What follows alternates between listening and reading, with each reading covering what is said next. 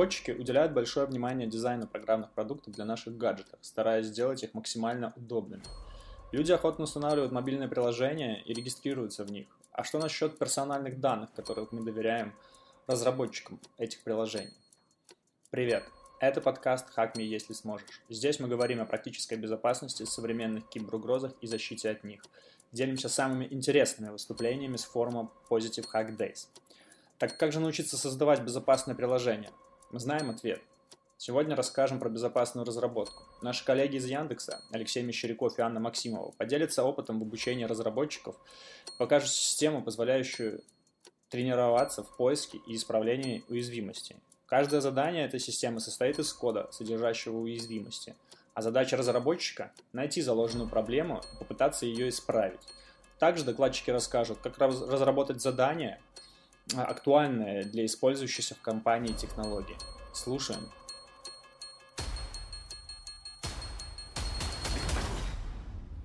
Всем привет. Меня зовут Аня, я из Яндекса. Я занимаюсь комплайнсом и обучением информационной безопасности. Сегодня я расскажу о том, как мы помогаем разработчикам узнать лучше, что такое информационная безопасность и какие инструменты для этого используем. Возможно, какие-то инструменты вы сможете использовать у себя.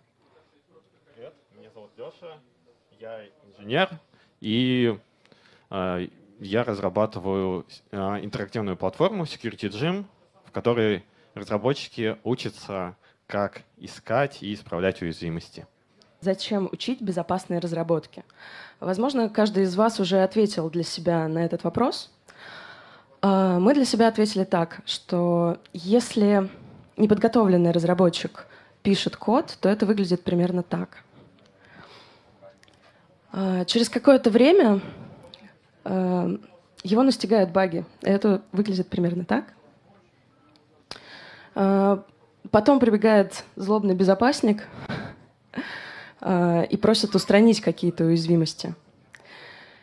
Основная идея в том, что любую уязвимость ее кто-нибудь в конце концов все равно найдет. И код придется переписывать. Поэтому разработчиков нужно учить, чтобы они сразу все писали хорошо и не доставляли неудобств и безопасникам, и себе самим. В общем, знакомьтесь, это Аркадий, это новый сотрудник Яндекса, и он сейчас умеет хорошо вертеть деревья, но пока еще слабо отличает, в чем разница между XSS и SRF. Вот. И мы покажем, как мы помогаем Аркадию лучше разбираться в аспектах информационной безопасности. Вот. В теории обучения есть а, такая модель с уровнями усвоения информации. Вот. И мы покажем, как мы по этим уровням ведем Аркадия от э, отсутствия вообще знаний и навыков в предметной области до того, когда он самостоятельно может э, строить системы, и эти системы будут не только высоконагруженные, но и безопасные. Э, собственно, первый нулевой уровень — это понимание. В общем, на этом уровне у Аркадия еще отсутствуют какие-то знания, и навыки по безопасности, но есть понимание, ну, формируется понимание того, что ему эти навыки будут нужны. И на этом этапе ему приходит приветственное письмо от службы информационной безопасности, где ему говорят о том, что теперь он будет жить в безопасном мире Яндекса. Для того, чтобы э, Аркадий не забыл о том, что у него есть задача пройти курсы по информационной безопасности, а также мы создаем для него специальную задачу, о которой напоминаем ну, примерно каждую неделю, если у него что-то еще осталось пройти. А, собственно, на следующем уровне Аркадий уже начинает получать а, теоретические знания о том, что вообще такое безопасность, кто такие ребята из службы информационной безопасности и вообще чем они занимаются. На этом этапе нам в том числе помогают плакаты. Возможно, вы тоже используете плакаты в своей работе. Есть ли кто-то, кто в своих компаниях использует плакаты по информационной безопасности? Ну, есть несколько человек, совсем немного. Мы используем плакаты в формате картинок, где доносим какую-то важную информацию, которую должны знать все. Кроме этого, плакаты служат своеобразным пиаром службы информационной безопасности и напоминанием сотрудникам о том, что безопасность вообще существует. И даже если они ее не видят, она все равно есть. Но в теперешнее время плакаты уже не так эффективны, потому что на кофепоинтах собирается меньше людей, и вообще основное обсуждение вынесено э, на внутреннюю блок-платформу. Поэтому у нас есть э, свой блог про информационную безопасность, в котором мы рассказываем наши основные новости. Рассказываем вообще о том, чем служба информационной безопасности занимается, а, рассказываем об интересных а, уязвимостях, э, решениях по безопасности, рассказываем о том вообще, какие угрозы стоят перед, перед Яндексом. И э, в том числе э, такая, такие посты — это хороший инструмент для того, чтобы собрать э, фидбэк о службе информационной безопасности в виде лайков, комментов и репостов. Э, кроме э, всяких таких онлайн э, штук, мы практикуем тренинги. Это очень хороший инструмент для того, чтобы а, сделать такую живую дискуссию между разработчиками и э, безопасниками. На тренингах мы обычно фокусируемся не на каких-то там, не, не на абстрактных уязвимостях, а о стоп-тем. Мы собираем конкретную команду, а, подбираем для этой конкретной команды те проблемы, которые по информационной безопасности, которые у нее стреляют и болят, и прорабатываем с ними э, все моменты от того, почему эта проблема возникает, как атакующий может ее проэксплуатировать и э, как, каким, э, какому ущербу для компании это может привести. И рассказываем, как правильно находить такие проблемы и их устранять. А, обычно мы не собираем какие-то там отдельные встречи, мы врываемся на встречи разработчиков, типа внутрикорпоративных метапов и тренингов, и проводим там буквально там, 15-30 минутные рассказы и пятиминутки про безопасность. Но тренинги — это супер хороший инструмент, но он не масштабируется. Ну что это значит? То, что а, у нас такая ограниченная команда безопасности, а сервисов и команд разработки у нас очень много, и в, в компанию постоянно приходят новые разработчики. Для того, чтобы они тоже получали информацию о, о том, как правильно безопасно, разрабатывать безопасное приложение, мы делаем руководство. Руководство вообще для всех участников э, процесса, для тестировщиков, менеджеров, ну, в том числе для разработчиков. А, а, руководство мы строим, а, отталкиваясь не столько от там, уязвимости, сколько от лучших практик по разработке для того, чтобы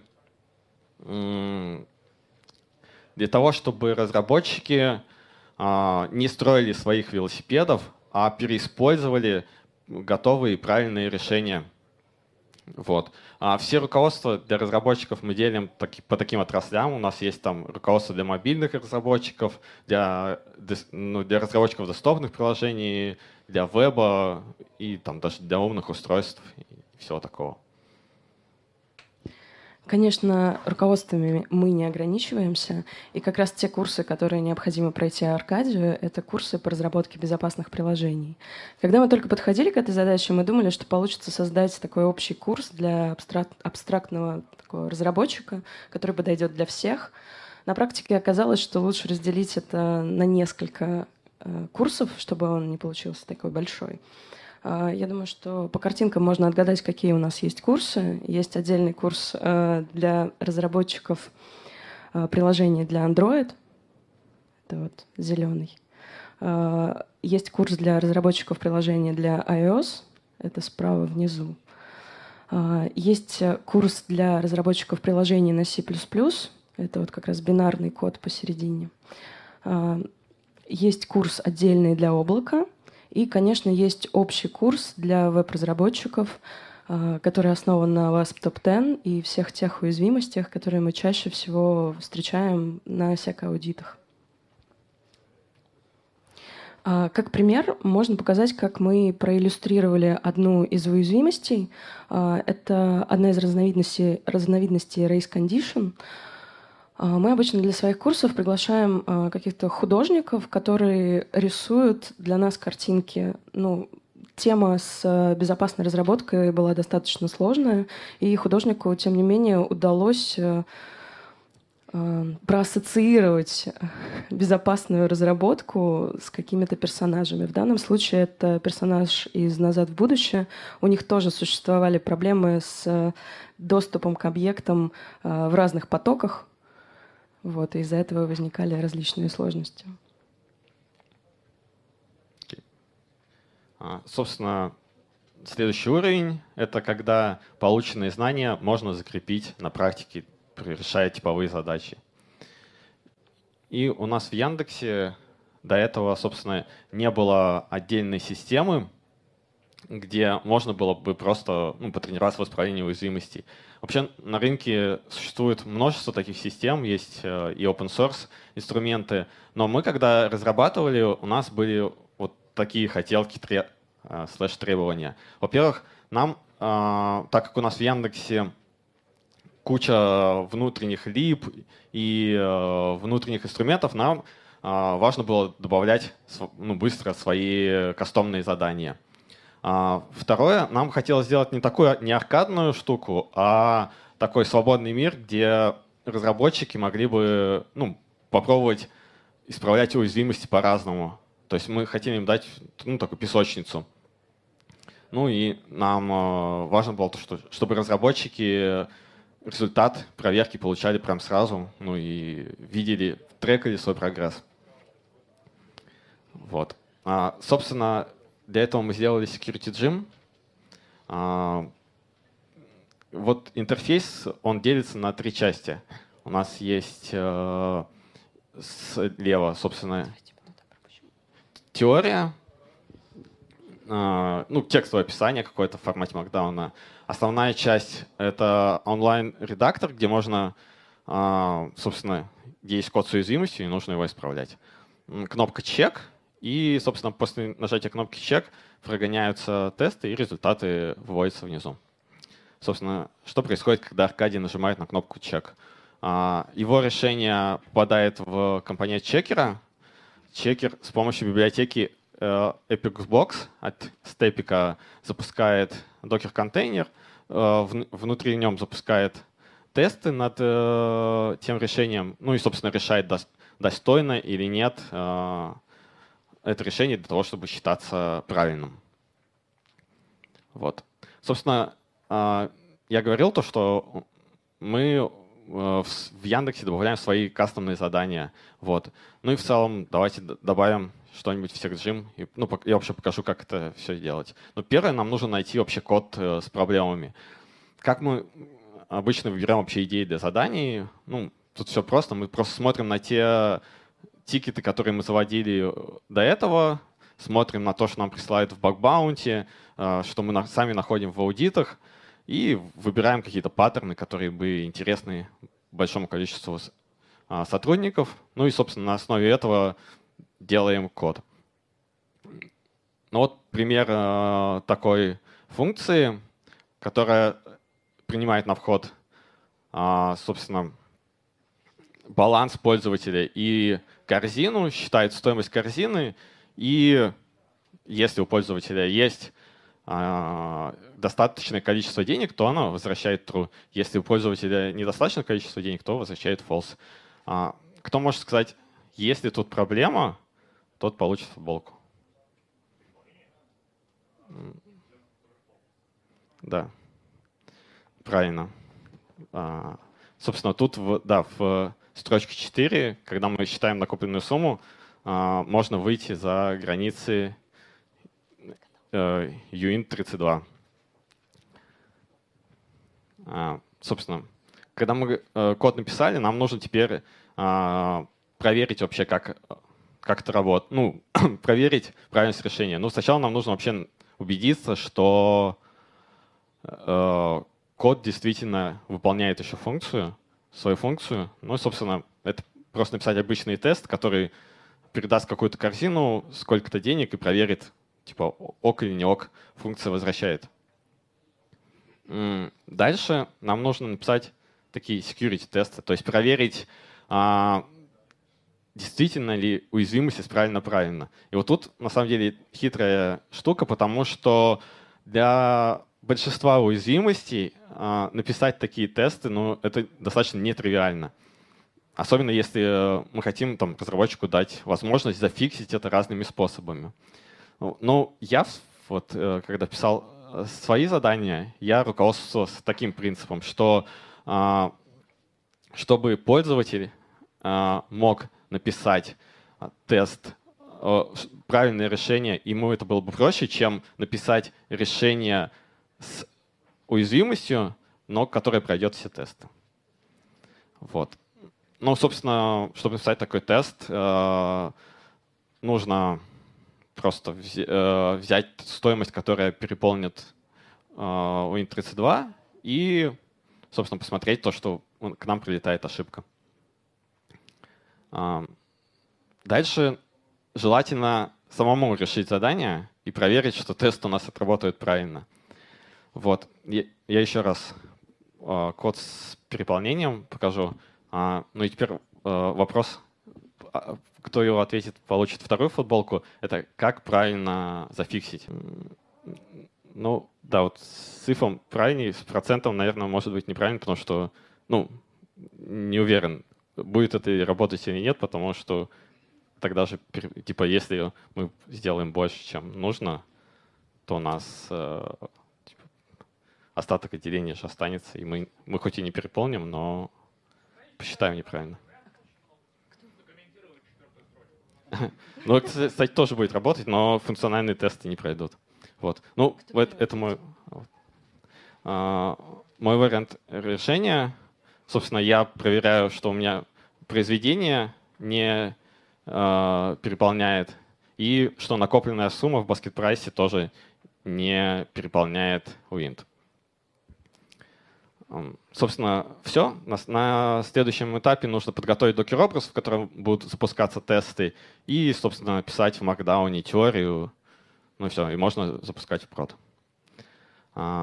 Собственно, сейчас у нас а, есть задачи по Go, JS, Python ну, по 10 разным типам уязвимостей.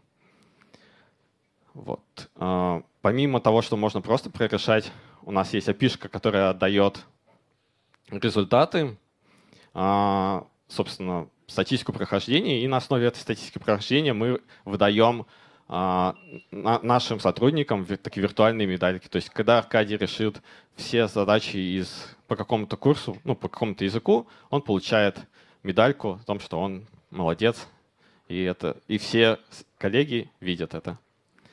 Вот. Попробовать можно на, по ссылке на слайде. Вот. А, э, собственно, исходный код мы тоже выложили в open source есть на GitHub, а, поэтому вы можете скачать себе, развернуть у себя, добавлять свои задания. В общем, мы ждем pull реквестов и всяких отзывов. Надеемся, вам будет это тоже интересно. Э, э, это, это, это еще не все. Вот. А, собственно, Ань, что, что там дальше в Аркадии? Как дела? Но следующий уровень — это применение полученных знаний. А, потренировавшись в security джиме, а, прорешав задачи, а, Аркадий может участвовать в нашем ежегодном CTF, в котором участвует большое количество ком команд ежегодно. К CTF мы всегда очень тщательно готовимся, каждый раз придумываем новые интересные задания. Какие-то примеры заданий помнишь? Да. А, ну, у нас мы стараемся сделать задание так, чтобы э, участники Стефа получили какую-то там практическую пользу. То есть они разобрали случаи либо там, в библиотеках, которые они используют вообще в повседневной жизни, там, в инструментах, э, которые мы используем, ну, в языках программирования. Ну, и задания у нас рассчитаны на самый разный уровень. То есть у нас есть там задания, на, ну там бывают задания на банальные там SQL-инъекции, а бывает задание, где нужно разреверсить протокол общения беспилотника и найти там, короче, багу. Ну там типа сложно очень. Я не смог решить, если честно. Вот. А, на следующем уровне а, мы переходим к творчеству, то есть э, к использованию к использованию а, тех знаний и навыков, которые Аркадий получил до этого, чтобы он смог писать безопасный код, разрабатывать безопасные сервисы,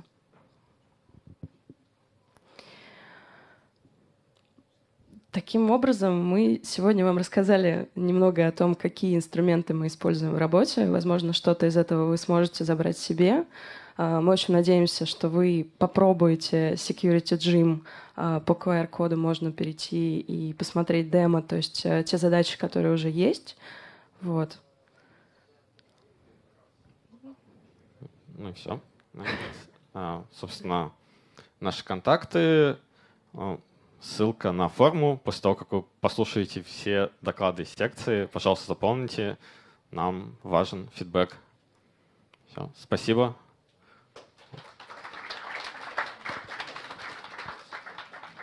В вопросы, наверное. А, а это площадка обучения для специалистов только для вашей компании? Для других компаний вы не подключаете? А. на какой-то там коммерческой основе или там на безвозмездной основе? Ну, мы развернули на безвозмездной, на безвозмездной основе, вот прям там по ссылке было Security Gym. Я могу вернуть на слайд сейчас. Вот. Ну и в целом мы полностью выложили в open source, поэтому мы любая, любая компания может либо развернуть себя, либо пользоваться security джимом вот так снаружи. Вот. Ну, то есть по первой ссылке это демо, где можно посмотреть все, что уже есть. По второй ссылке можно скачать себе и добавлять свои задания, развернуть уже внутри своей компании и использовать как свою платформу для обучения разработчиков.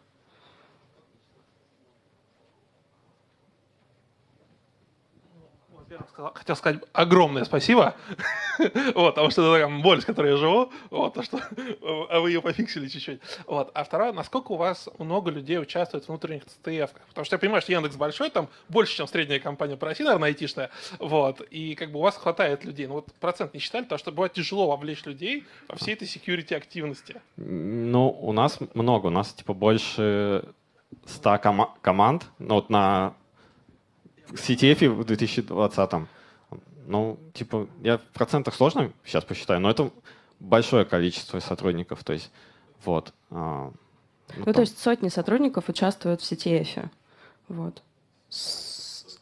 Сотни во множественном числе. Здравствуйте, спасибо за доклад. А как еще, кроме вот этого вот первого приглашающего письма, вы мотивируете, ну, может, еще как-то дополнительно людей? Ну, у нас получается, что э, создается задача, в нее сотрудник призывается ну, вот, каждую неделю, там робот определенный ходит, он сам проверяет, э, прошел сотрудник э, курсы или нет. Если что-то не прошел, он его вежливо призывает, что необходимо пройти курсы, остался вот, допустим, такой-то курс. Э, кроме того, у нас в каждом курсе ну, все курсы по информационной безопасности, они такие индивидуальные. То есть там везде, ну, в каждом курсе приглашен был какой-то специальный художник, который помогал нам что-то сделать, там, мультфильм, комиксы, э, либо какие-то вот э, картинки. Поэтому обратная связь от сотрудников очень хорошая. Ребята, им самим интересно пройти и посмотреть, что мы сделали в этот раз. Все-таки этот ресурс, чтобы только попробовать, а если попробовали, потом понравилось, ну, скачать тогда по второй ссылке и уже запустить у себя. Э, на безвозмездной основе компания да. можете его использовать для да. площадку для себя, как бы, да? Да. Все, теперь понятно.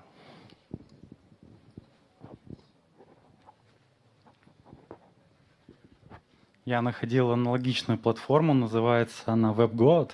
Знаете, это такой?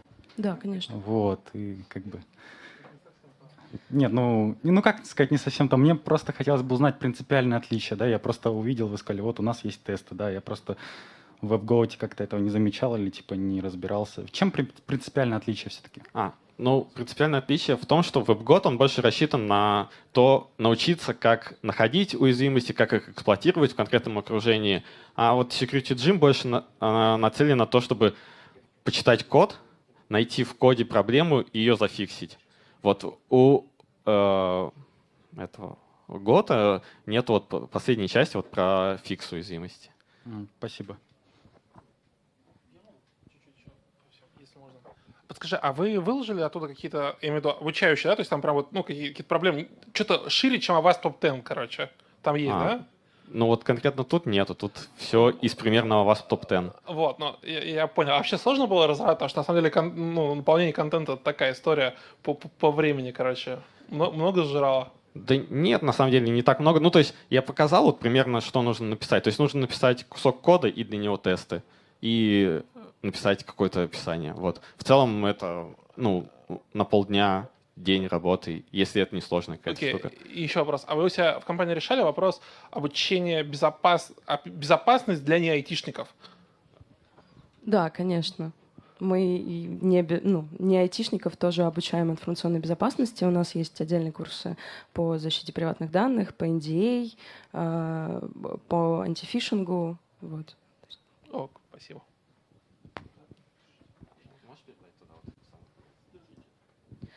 А еще есть э, призы от организаторов для тех, кто э, выиграл викторину, кто ответил на, э, правильно на вопросы Леши в течение доклада. Сейчас. Такой приятный бонус. Большое спасибо за доклад. А, я, к сожалению, не смотрел еще пока Security Gym. Подскажите, вот момент, когда вы проверили, я понимаю, что продукт направлен на именно тренировку э, решения э, защиты. А как вы обходите такой момент, когда, как в вашем примере уже было, что много разных может быть способов исправить уязвимость, и не всегда они могут быть верные. То есть э, тест пройдет, но решение будет неправильное, и уязвимость не будет закрыта. Есть ли какая-то валидация в эту сторону? А. Ну, тут нет. То есть тут э, просто я ну, стараемся писать тесты так, чтобы а, ну, условно, обходных а, вот этих вот путей было меньше, ну, либо написать такой код, который бы вот прошел по этим обходным путям, был он сложнее, и в процессе написания ты все равно как бы, ну, разберешься с проблемой. И тут я, ну, то есть основная цель просто, чтобы разработчик понял, ну, вот, допустим, что такое там SQL-инъекция, условно говоря. И если он написал код, ну, то есть написал решение, в котором осталась эта SQL-инъекция, но при этом он а, специально вот э, а, как получается обошел наши тесты, но вот скорее всего разобрался даже лучше, чем просто написать фикс, там условно говоря, исправить это все на какие-нибудь prepared statements и вот это вот все. Ну как-то так. То есть в целом, да, ну то есть это все зависит от того, насколько качественно как, насколько хорошо написаны тесты, вот, насколько вы, как разработчик тестов, будете заморачиваться и и разные а, варианты в свои тесты добавлять.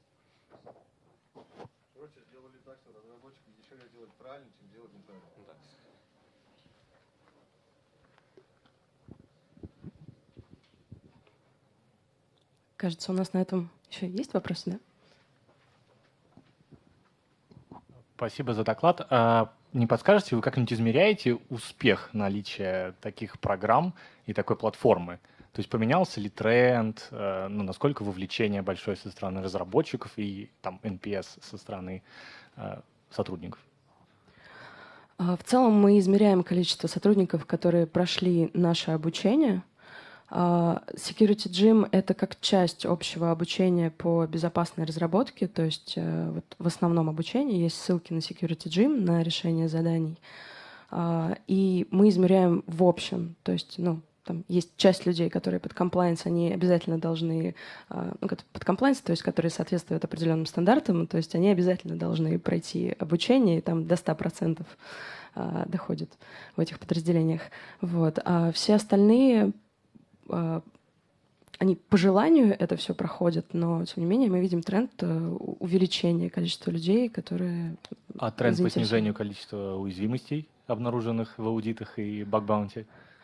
у нас это пока в процессе, мы дальше хотим завязать это все, ну, чтобы...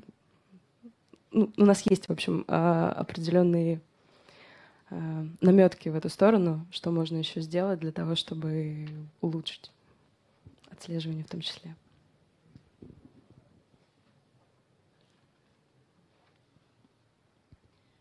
А, большое спасибо за доклад.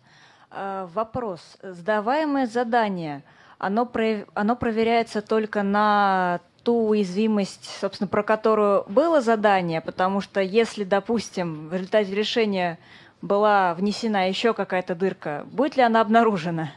Ну, нет. Ну, то есть, зависит от того, как ты написал security тесты, но обычно ты пишешь тесты на тот код, ну, типа на то ожидаемое решение. Поэтому если в ходе решение разработчик внес новую уязвимость, то, скорее всего, ну, закрыл старую, скорее всего, будет засчитано. Вот. Но обычно там достаточно такие ну, задания а, так сделаны, что там, скорее всего, не нужно будет дополнительно что-то вносить. Вот так вот. Понятно, спасибо.